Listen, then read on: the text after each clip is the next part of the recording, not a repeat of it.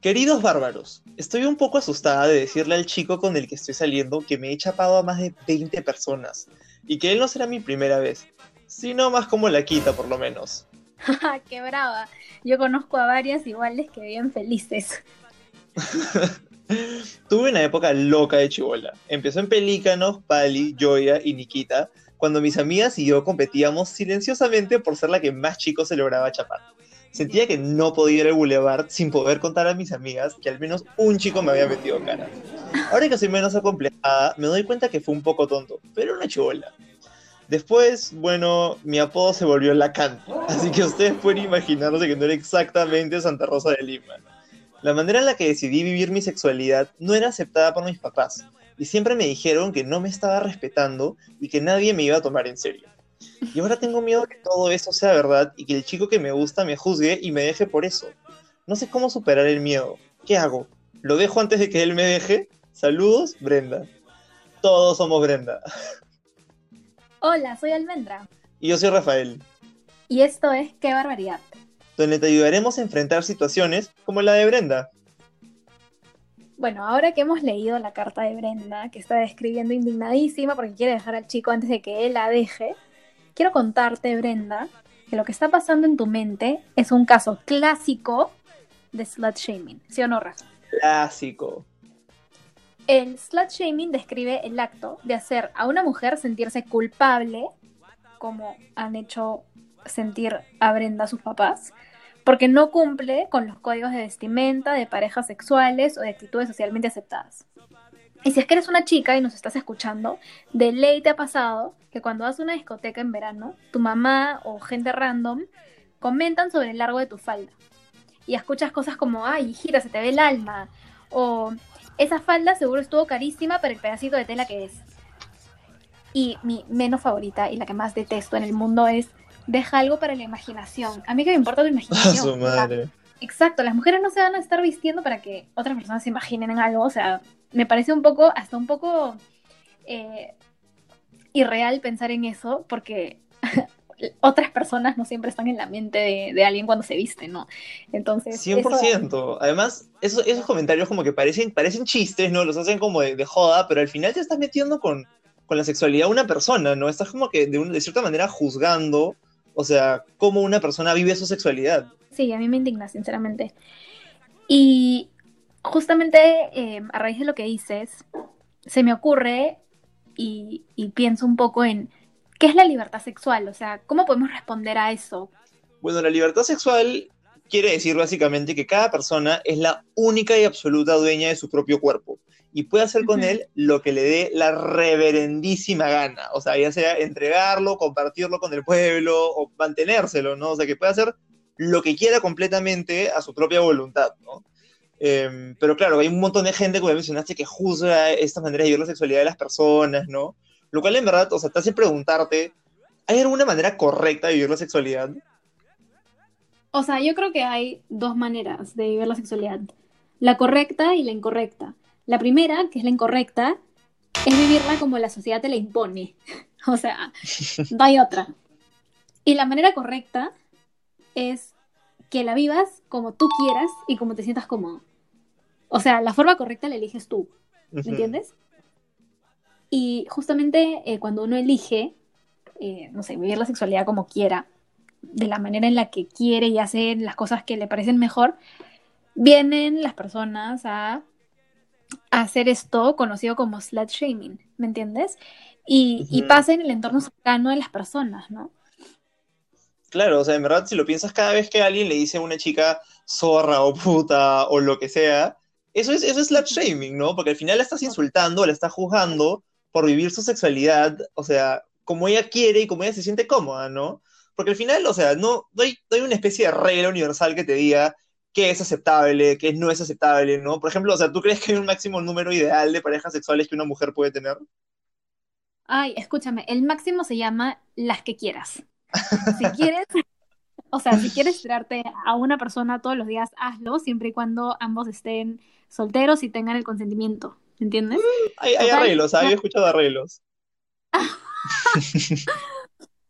o sea, mira, ya, ok, con arreglos o sin arreglos no le estás haciendo daño a nadie.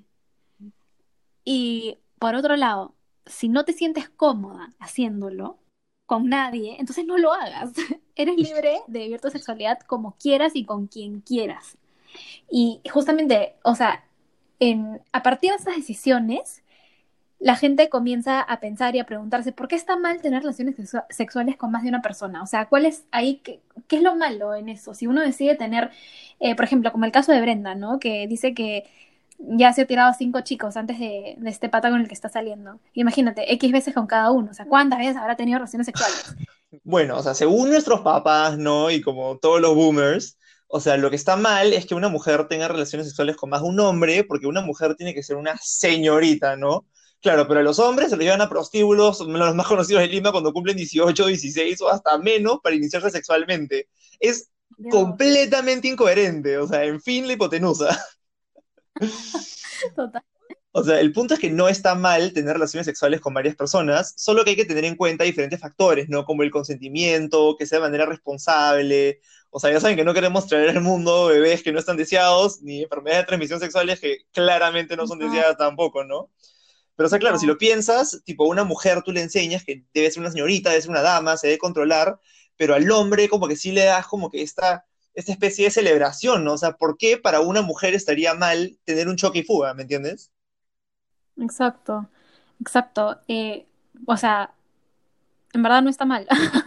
una mujer tiene la libertad de hacer lo que quiera. Pónganse a pensar, cuando un chico está en Dalí bailando con una chica y se la lleva al oscurito a seguirla, o sea, no sé, siguen el plan después de la fiesta, lo felicitan, le celebran la situación, o sea, como si hubiese ganado la lotería.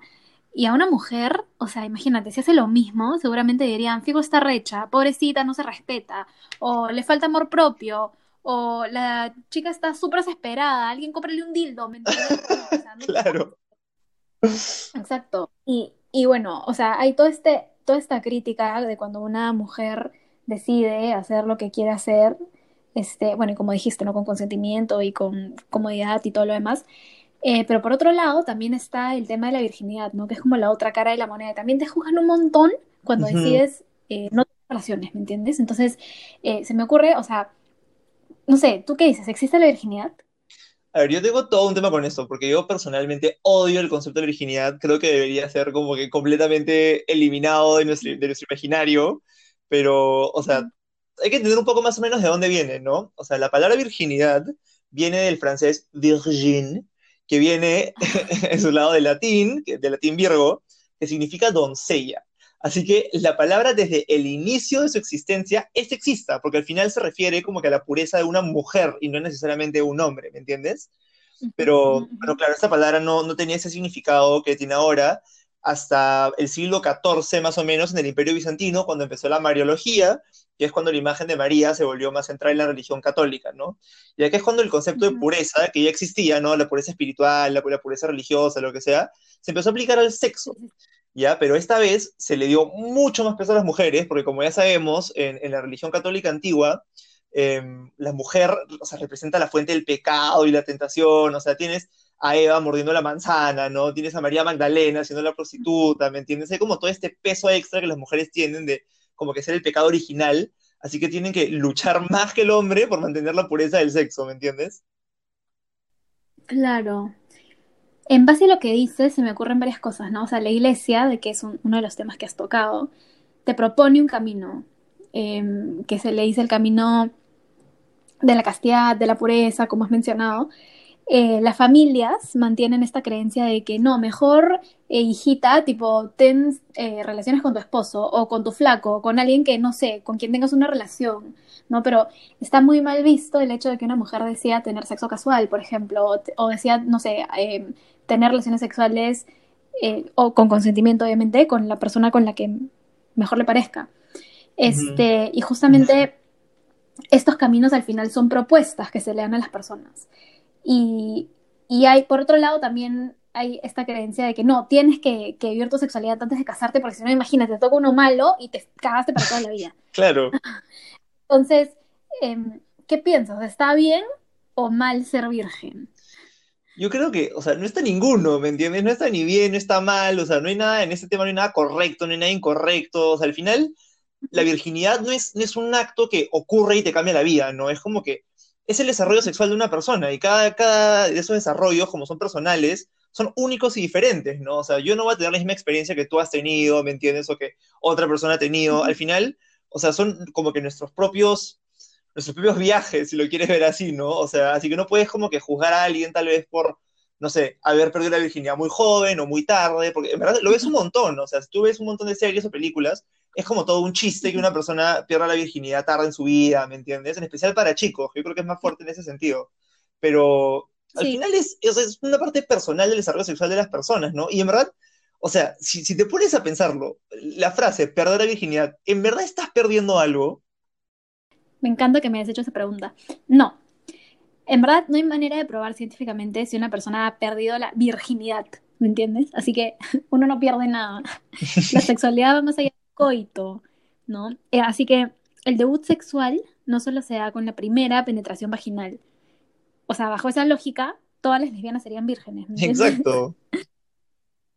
Y por otro lado, eh, seguramente un montón de gente está pensando, no, que se te rompe el himen, que no sé qué. A ver, la ruptura del himen es como un mito. El himen es una membrana flexible que no se rompe, sino se expande y hay sangrado y todo lo demás.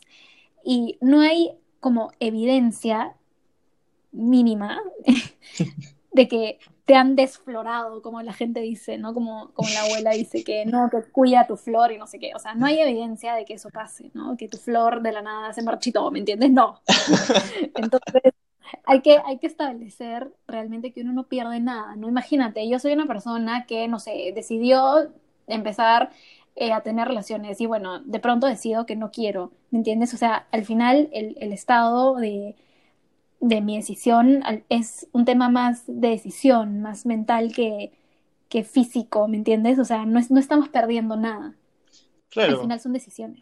Exacto. Y bueno, para todos los que se identifican con el problema de Brenda, que me imagino que son bastantes, tenemos un tip que creemos que pueden ayudarles.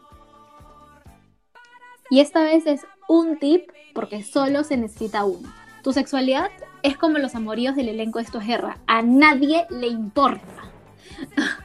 o sea, es igual que como le debería importar a alguien si Angie regresó con Nicola, ¿me entiendes? No es importante para los demás, tiene que ser importante para ti. Lo importante es que tú estés cómoda, feliz y siempre segura.